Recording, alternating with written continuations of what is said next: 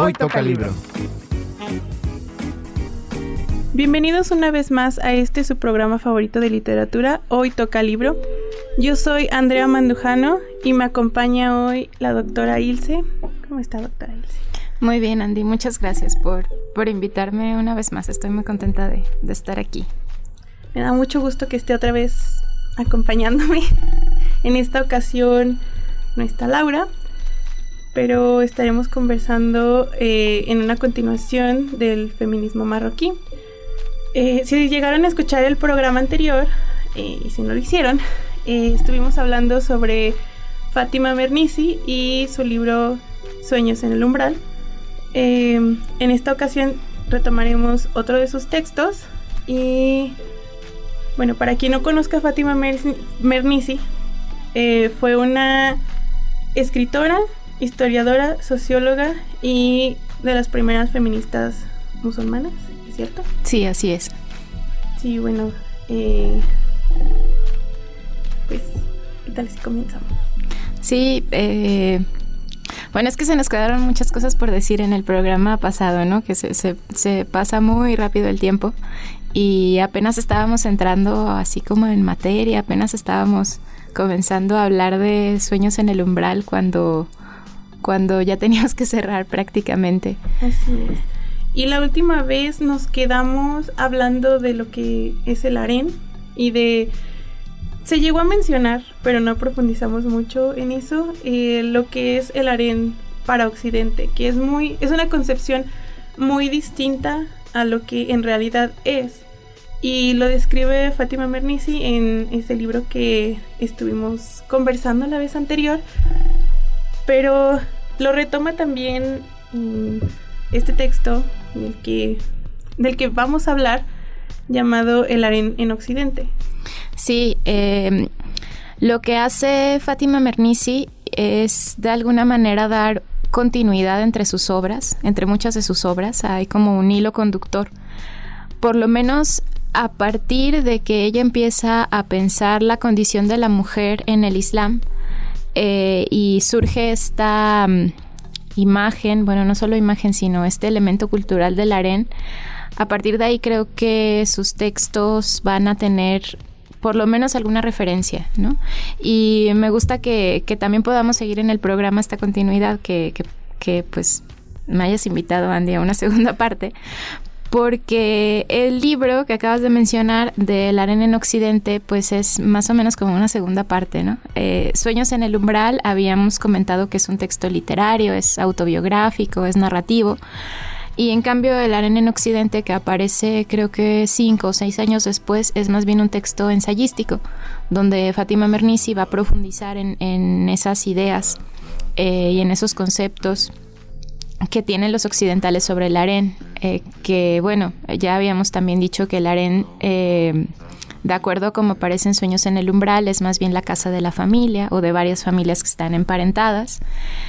Eh, y que no tiene mucho que ver con la idea que desde el arte o desde la literatura europea se va a construir a partir de, no sé, del siglo XVIII, del siglo XIX, que es la de un lugar eh, pues lujoso, donde las mujeres están encerradas porque su papel es pues básicamente dar placer, placer erótico a, un hombre poderoso, ¿no? Como un sultán o como un rey o como un califa. Eh, y que bueno, esta construcción... Mmm, este imaginario sobre el harén tiene sus consecuencias eh, en relación a cómo quienes no somos musulmanes vamos a ver a los que sí son musulmanes. Muy bien, eh, me llamó mucho la atención cómo ella describe el, uno de los primeros contactos que tuvo al hacer esta gira presentando Sueños en el Umbral con los europeos y la reacción que ellos tuvieron cuando mencionó que nació en un harén y entonces fue ahí cuando se dio cuenta de que es una concepción muy distinta. Porque, si no me equivoco, mencionaba que sonreían, pero no era una sonrisa. Bueno, o sea, era. No lo sé, como, como si lo disfrutaran. Era un poco. Mm, bueno, no, no exactamente burlesco, sino como pícaro, ¿no? Como con un poco de morbo también. Sí. eh, sí. Mm, la, la cuestión aquí es que pues Fátima Mernissi empieza su libro de Sueños en el Umbral diciendo que ella nació en un harén. Entonces cuando su libro empieza a leerse y a venderse y a traducirse, pues ella va a va a tener que viajar para presentar su libro a diferentes lugares del mundo y va a comenzar, tal como lo dijiste, ¿no? Diciendo lo mismo, ¿no? Yo nací en un harén. Y entonces lo que se le viene a la mente a las personas cuando cuando mencionan el harén, pues es esta idea este, del lugar, este, del, placer, eh, también de la esclavitud, de la, de las objetivización de las mujeres. Eh, y bueno, de ahí esas, esas risas un tanto morbosas que, provocaba su comentario. Y así es como inicia este otro libro, ¿no? De, mm, El arena en Occidente, contando cómo le fue en esa gira y retomando la idea de que, bueno, eh, el harén visto desde, desde la perspectiva de los occidentales, pues mm, no, no, no coincide realmente con ni, ni con el espacio propiamente del harén, ni tampoco con la imagen que las mismas mujeres musulmanas tienen de, ellas. Em, creo que podríamos conectar, bueno, tú lo mencionabas antes de que de que empezara el programa, ¿no? Que muy bien podríamos conectar esta visión que nos presenta Fátima Mernissi con la teoría y con la reflexión de Edward Said sobre el orientalismo cuando Edward Said, eh, bueno, en ese libro que si no lo han leído yo se los recomendaría un montón, el de Orientalismos, empieza a analizar cómo se construye justamente la idea del Oriente desde Occidente, que es una idea totalmente exótica, que es... Eh, pues también una idea de, inferioridad, ¿no? A final de cuentas, porque los occidentales sí voltean a Oriente para ciertas cosas, ¿no? Para encontrar ahí la belleza o para encontrar el origen de la civilización, pero después, inmediatamente después dicen, bueno, la civilización ya dejó de pertenecerles a los orientales, ahora nosotros somos los dueños de la civilización y, no alcanzan a ver más allá de de lo exótico, ¿no? Si pensamos en los cuadros que se pintaron eh, durante el romanticismo, por ejemplo, donde salen las odaliscas, así como, como bailarinas del vientre, eh, donde sale ese lujo de los palacios musulmanes, pues eh, entonces estamos viendo esa idealización occidental que Edward Said y también Fatima Mernissi están criticando. De hecho, ahorita que menciona esto de la danza del vientre, eh, junto a otros elementos que menciona Fátima Mernissi, que son más como rituales para ellas dentro del harén y que, como lo dice, lo idealizan y lo toman como si fuera algo más sexual cuando es de otra manera. Sí, em, pienso que ahí sería importante recordar el juego que Fátima Bernice establece en sus dos obras Em, a partir de la frontera, ¿no? Porque, bueno, hablábamos en el programa pasado de que ciertamente sí, la cultura musulmana es patriarcal, eh, no es la única cultura, ¿no? Patriarcal. Eh, entonces sí, sí se establecen límites para las mujeres, ¿no? Eh, que no puedan salir solas a la calle o sin permiso de los hombres o, bueno, ese, tipo de cosas que suceden dependiendo también del, del sitio eh, del mundo árabe donde de donde estemos hablando. Em, sin embargo, cuando Fátima Mernissi piensa el harén, aunque sí establece que el harén, digamos, es como el mundo interior, eh, la casa en donde las mujeres también tienen um, un espacio de, pues de poder de cierta manera, eh, que se termina cuando salen a la calle y, van al mundo público. Eh, también mm, considera que finalmente la arena es el lugar donde se guarda la tradición oral, ¿no? Que, bueno, ahí el papel de las mujeres es muy importante, ¿no? Porque las mujeres son las que cuentan las historias. Eh, entonces, bueno, si, pensamos en esto, el juego de la frontera se extiende. Eh, si pensamos en cómo las mujeres han contado pues historias muy tradicionales de la cultura árabe, historias que aparecen por ejemplo en las mil y una noches, Eh, Fátima se refiere a una de estas historias también al principio de, de la arena en Occidente. Y dice, bueno, esta, esta fábula mm, aparece en, en, el texto de las mil y una noches, pero a mí me la contaba mi abuela, que su abuela también aparece en Sueños en el Umbral, ¿no? Su abuela Yasmina. Eh, y me la contaba de manera diferente, ¿no? Si revisamos el texto de las mil y una noches, eh, nos encontramos con la fábula de Hassan al-Basri, así se llama esta historia. Pero Mernissi dice, a mí mi abuela mm, me la contaba como la fábula de la mujer del vestido de plumas, que es la historia este, de, bueno, para empezar, de, un, de un joven eh, que una noche ve como de repente un ser empieza a moverse, parece un ave.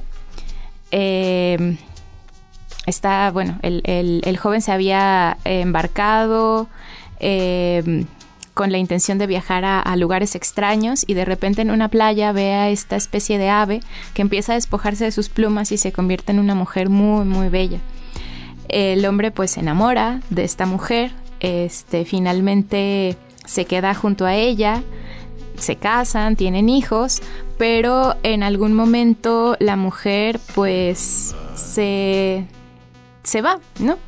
Eh, en, un momento en que el esposo había ido, este, se había ido de viaje, digamos, de viaje de trabajo, este, ella se, se convierte nuevamente en ave, este, se lleva a sus hijos cargados eh, y le deja solamente una nota en la que le dice que pues que lo espera en una isla muy extraña, ¿no? Que no sabemos exactamente si es una isla que exista o si es una isla de fantasía.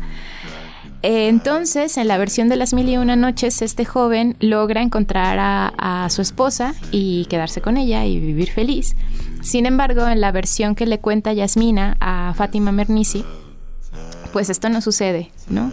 El joven nunca encuentra esa isla extraña y nunca vuelve a estar junto a, la mujer amada, lo cual eh, Fátima Mernissi interpreta como la libertad femenina, ¿no? la necesidad de las mujeres de, de poder volar. Y una cosa que quiero agregar a esto que acaba de contar es el hecho de que le haya escondido su vestido de plumas. También a mí, bueno, a mí me parece que hace referencia a cómo le está quitando la libertad y ella logra recuperarla. Pero yo creo que aquí vamos a tener que hacer una pausa y seguimos hablando de esto cuando regresemos.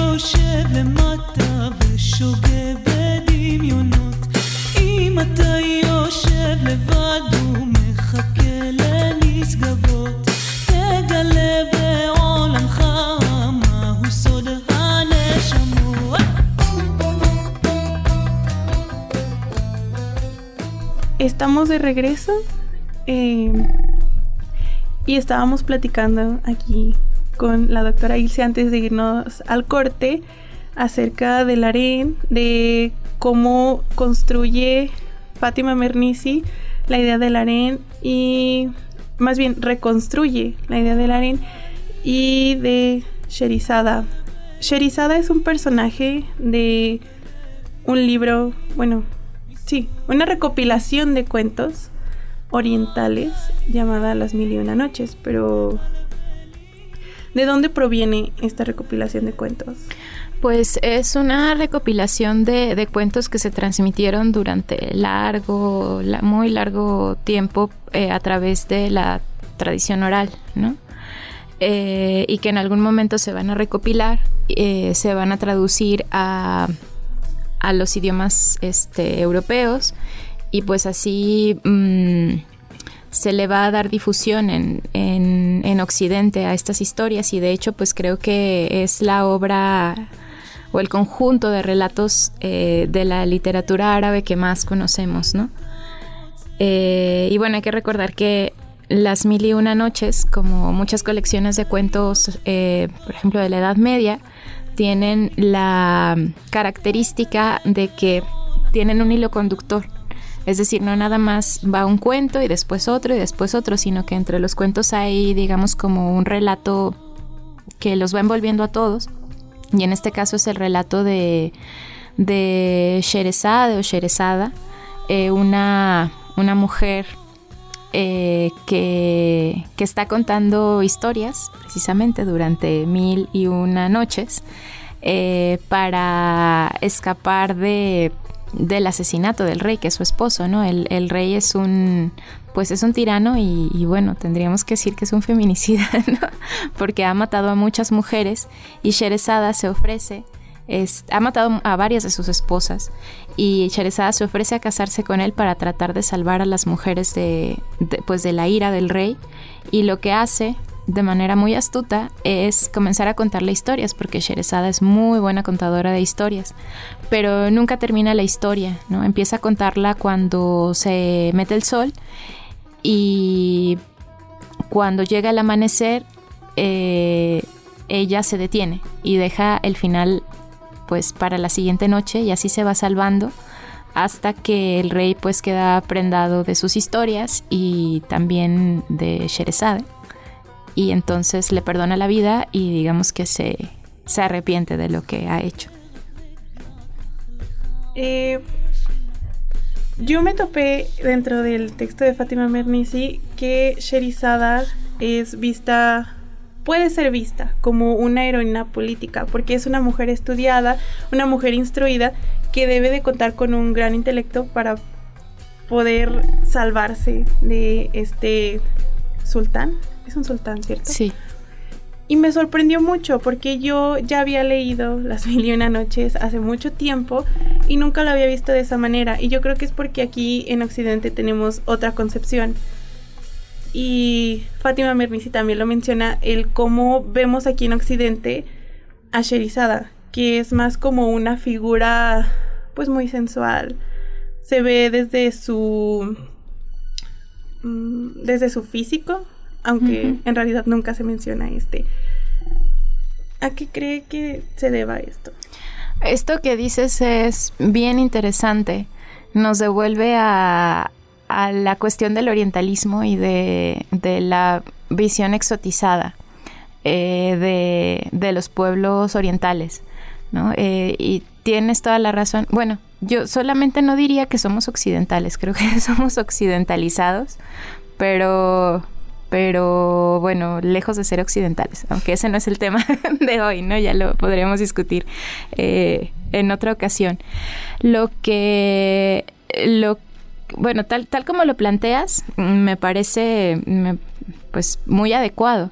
Em, porque efectivamente a Sherezade se le ha visto eh, como una mujer pues sensual, bella, se han destacado estas características como si hubiera sido ante todo su belleza y pues su sensualidad la que sedujo finalmente al sultán, ¿no? Y por eso le perdonó la vida. Pero Fátima Bernisi recuerda que la tradición oral, que los cuentos tienen mucho poder, ¿no? que también las contadoras de historias, que en este caso son las mujeres, estas que están tratando de traspasar el umbral de, del harén y por eso se ponen de nuevo su vestido de plumas y se, y se alejan de, eh, pues de una vida, digamos, común, como la misma Fátima Mernissi lo hizo, que se volvió viajera a final de cuentas. Eh, pues las, mujeres al contar historias están transgrediendo esos espacios em, de, de represión o de, eh, podríamos decir, de esclavitud hasta cierto punto, ¿no? Eh, porque ella dice desde una lectura que viene de mi cultura, desde una lectura musulmana, Sherezade en realidad tiene como característica principal su inteligencia. Es una mujer inteligente que hace toda una estrategia a través de su capacidad de contar historias para salvar a las otras mujeres de, de esta amenaza del sultán. Eh, entonces, Sherezada es ante todo una, como dijiste, una heroína política, es, es una estratega, es una mujer que es capaz de, de ¿cómo lo podríamos decir? De, estar en la misma esfera de, los políticos más importantes del reino y cambiar el destino del reino. Entonces esto también se, eh, se deriva en una reflexión que hace Fatima Mernissi con respecto a eh, cómo es el patriarcado em, pues occidental porque ella piensa bueno pues eh, eh, nosotras las mujeres árabes o árabo musulmanas pues podemos em, ser o declarar ser bellas e inteligentes a la vez y podemos también envejecer pero nuestro encanto digamos que no se termina y nuestra inteligencia pues también se queda ahí, ¿no? En cambio, desde, desde Occidente, eh, lo que se le pide a las mujeres, por una parte, es que no sean a la vez bellas e inteligentes, ¿no? Es decir, si eres bonita y si te gusta, pues no sé, cuidar de tu físico, entonces se te pone inmediatamente la etiqueta de que eres tonta, ¿no? O viceversa, ¿no? Si te gusta mucho leer o estudiar o, das la impresión de ser inteligente, pues entonces normalmente la gente este, espera que, no te veas bien, ¿no? Y eh, también no se te permite envejecer, ¿no? Porque la, la, vejez en Occidente, la vejez pues de las mujeres, no tanto de los hombres, se relaciona con, con la pérdida de la belleza. Entonces, eh, siempre las mujeres occidentales, dice Fátima Mernissi, están buscando verse jóvenes. Y nosotras, las, las, mujeres árabes, pues no estamos tan obsesionadas con el tema de, de, la de la ancianidad o de, o de, ya no vernos tan jóvenes, porque, bueno, eh, ahí también hay una carga de sabiduría, ¿no? Claro, y también me parece, pues, muy, muy interesante, eh, pues, la percepción de la belleza, porque pues como ya lo mencionó, aquí la belleza es mantenerse joven y es eh, pues mostrarse como físicamente. Mientras, eh, como lo plantea Fátima Mernissi, se fijan mucho en la instrucción, en la inteligencia, bueno, al menos en como, como menciona a Sherizada y a muchas otras mujeres de los relatos. Y pues, es que la verdad a mí me conflictó bastante el, que yo pensaba que era de una forma muy distinta. Y me sigue sorprendiendo. Eh, sí, porque es una visión muy transgresora, ¿no? Es leer las antiguas historias con otros ojos y pensarlas desde otro lugar, pensarlas también desde la misma perspectiva de las mujeres y de las mujeres, pues, de Marruecos o de las mujeres de los países árabes eh, que al final es el mismo ejercicio que ellas han estado haciendo no solo con los relatos mm, de las mil y una noches o de otras colecciones de cuentos, sino que han tratado de hacerlo, lo están haciendo también con, los textos sagrados, con el Corán, y eso pues no, no, no ha sido muy fácil, eso no les ha traído cosas tan, tan agradables porque pues en los espacios más tradicionalistas y más conservadores, mm, obviamente los, las autoridades religiosas no, no están de acuerdo con lo que ellas están planteando. Que por cierto es algo muy extremista. Me parece que lo menciona también al inicio entre lo que es el Islam y lo que es el extremismo. Eh, que pues de hecho en este texto y en el otro menciona que hombres y mujeres son iguales ante los ojos de Alá, lo cual también a mí me parece muy curioso porque es una percepción que yo no tenía de esta religión. Pues yo creo que sí hace falta un poquito más de información para no, no juzgar. Eh, y pues que luego hay, a veces esa ignorancia llega hasta el punto de la islamofobia que usted mencionaba también en el programa anterior que estuvo acá con nosotros. Sí, hay una serie de cosas mm, muy complejas, pero también muy interesantes, que bueno, también supongo que tendríamos que platicar en otro momento sobre la teología musulmana y, esta relectura que hacen las feministas. Eh, pero bueno, este, nada más como para reafirmar lo que, lo que acabas de decir. Eh, Fátima Mernissi es una de las primeras autoras, que ahora ya hay muchas más, no solo en Marruecos, sino en otros países musulmanes, eh, que va a proponer que, que se relea toda la tradición islámica, porque los que la han leído y la han interpretado han sido hombres que han dejado muy mal a las mujeres, ¿no? En, sus interpretaciones, las han excluido y más allá de eso, pues las han eh, violentado. Entonces ella dice, tenemos que volver a leer los textos nosotras para interpretarlos porque los textos, dice ella, pues justo esto, hablan de que los hombres y las mujeres somos iguales en todos los niveles, en la inteligencia, por ejemplo, por eso, por eso se puede hablar de la inteligencia de porque no hay distinción entre la inteligencia de un hombre y la inteligencia de una mujer, están a la par y pueden discutir a la par y dar sus argumentos también. Y pues la verdad es que es un tema muy interesante, pero una vez más se nos acabó el tiempo, justo en el momento. Qué bueno. Más, más interesante. Digo, qué bueno que alcanzamos a hablar un poco de, del tema. Sí, sí, y pues antes de despedirnos, pues hacerles una invitación para que lean este libro de Fátima Mernissi, El Harén en Occidente, y pues esto fue Hoy Toca Libro.